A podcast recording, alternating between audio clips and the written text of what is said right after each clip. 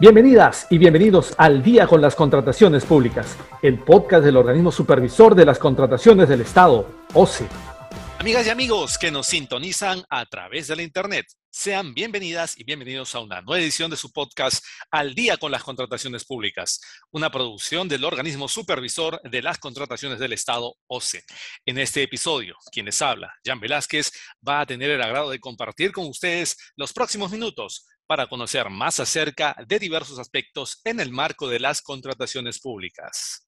Y esta semana nos acompaña Johnny Solís Rufino, supervisor de diseño e implementación de programas de capacitación del OCE, y con quien vamos a dialogar sobre la novedosa modalidad de capacitación llamada microlearning. Estimado Johnny, muchas gracias por estar aquí con nosotros.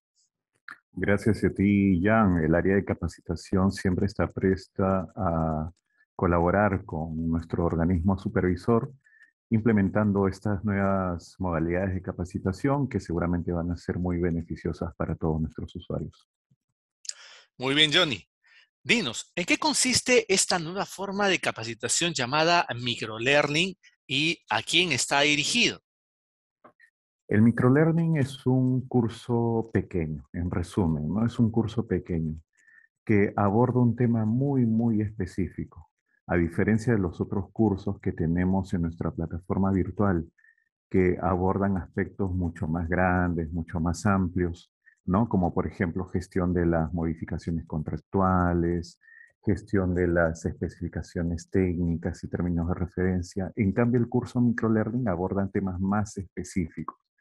Esta semana, por ejemplo, tenemos el curso Microlearning de eh, funciones y responsabilidades del comité de selección, que como te das cuenta es un, es un tema muy pequeño que está dividido en cinco recursos educativos que nosotros llamamos mix a cada uno de estos. ¿no? Este curso microlearning tiene cinco mix y cada mix dura aproximadamente dos minutos.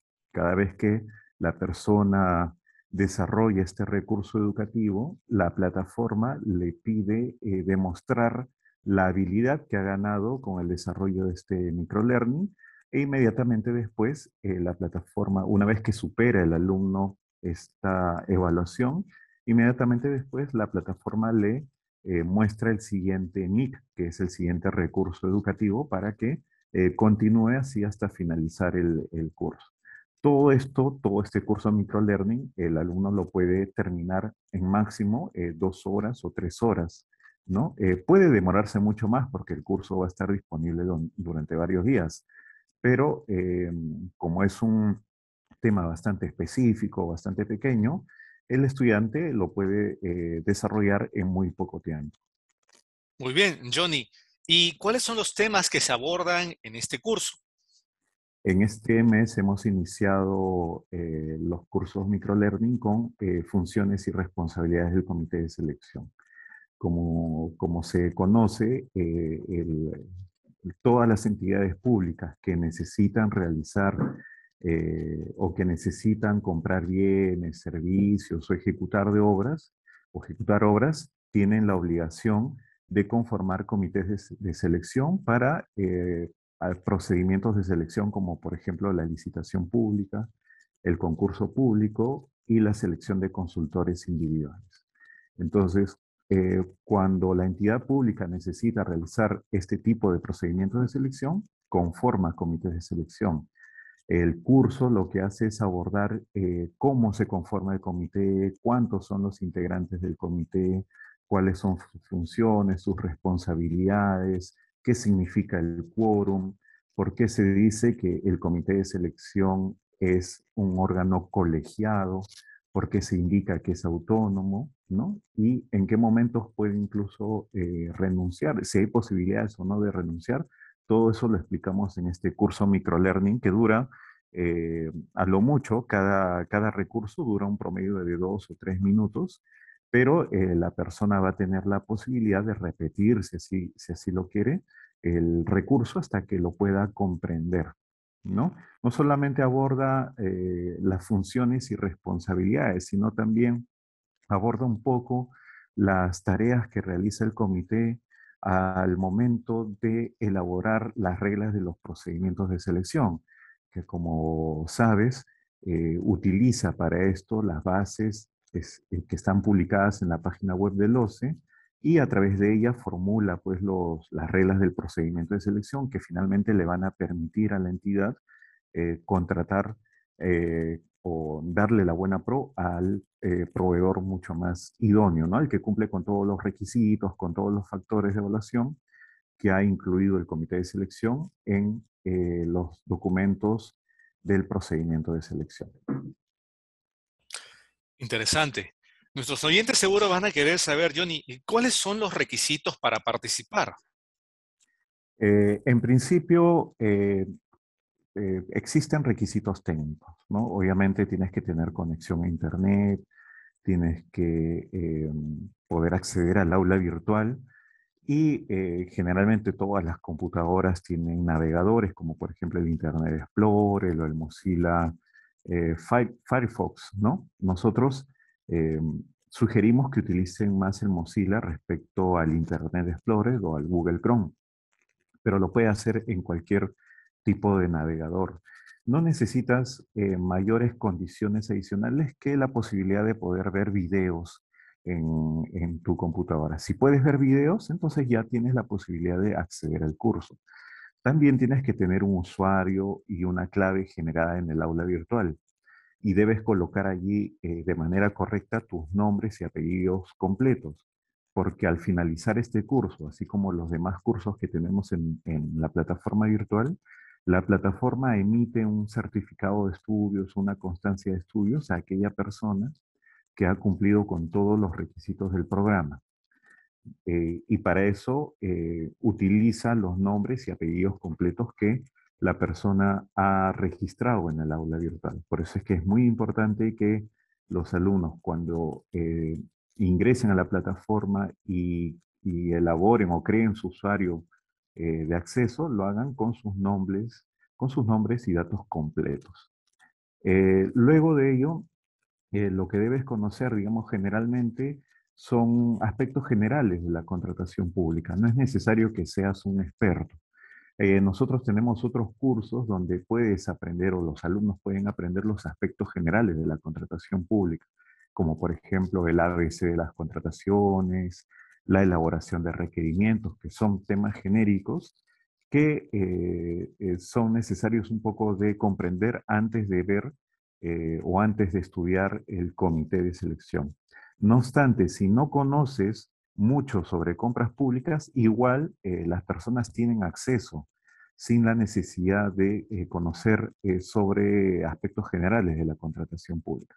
¿Por qué? Porque el lenguaje es bastante amigable, es bastante básico y las personas no se van a perder porque se habla de forma muy genérica y al mismo tiempo se abordan los aspectos que se contemplan en la norma de contrataciones del Estado. Entonces, ¿pueden, ¿quiénes pueden entrar?